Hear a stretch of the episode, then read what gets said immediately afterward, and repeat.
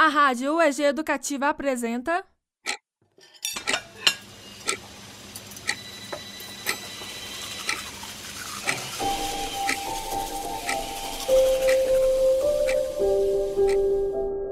Diários da Quarentena Histórias de todos nós.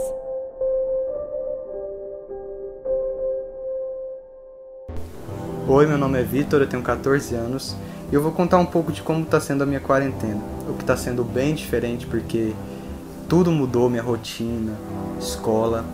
Eu pensei que seria mais fácil as aulas online, mas está sendo bem complicado. E eu prefiro muitas aulas presenciais porque você pode aprender mais, você pode tirar suas dúvidas de forma mais clara. Mas com o tempo eu estou me adaptando nessas aulas online e eu sinto falta assim de encontrar meus amigos, dos, até dos professores.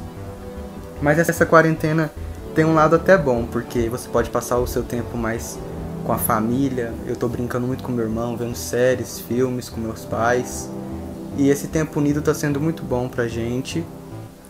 Mas eu também sinto muita falta de encontrar minha outra parte da família, encontrar meus amigos. Mas esse tempo em casa é bem importante para que tudo isso venha passar logo, todo mundo esteja saudável e possa sair para encontrar, tirar saudade das pessoas que a gente ama. Então está sendo bem importante passar esse tempo em casa.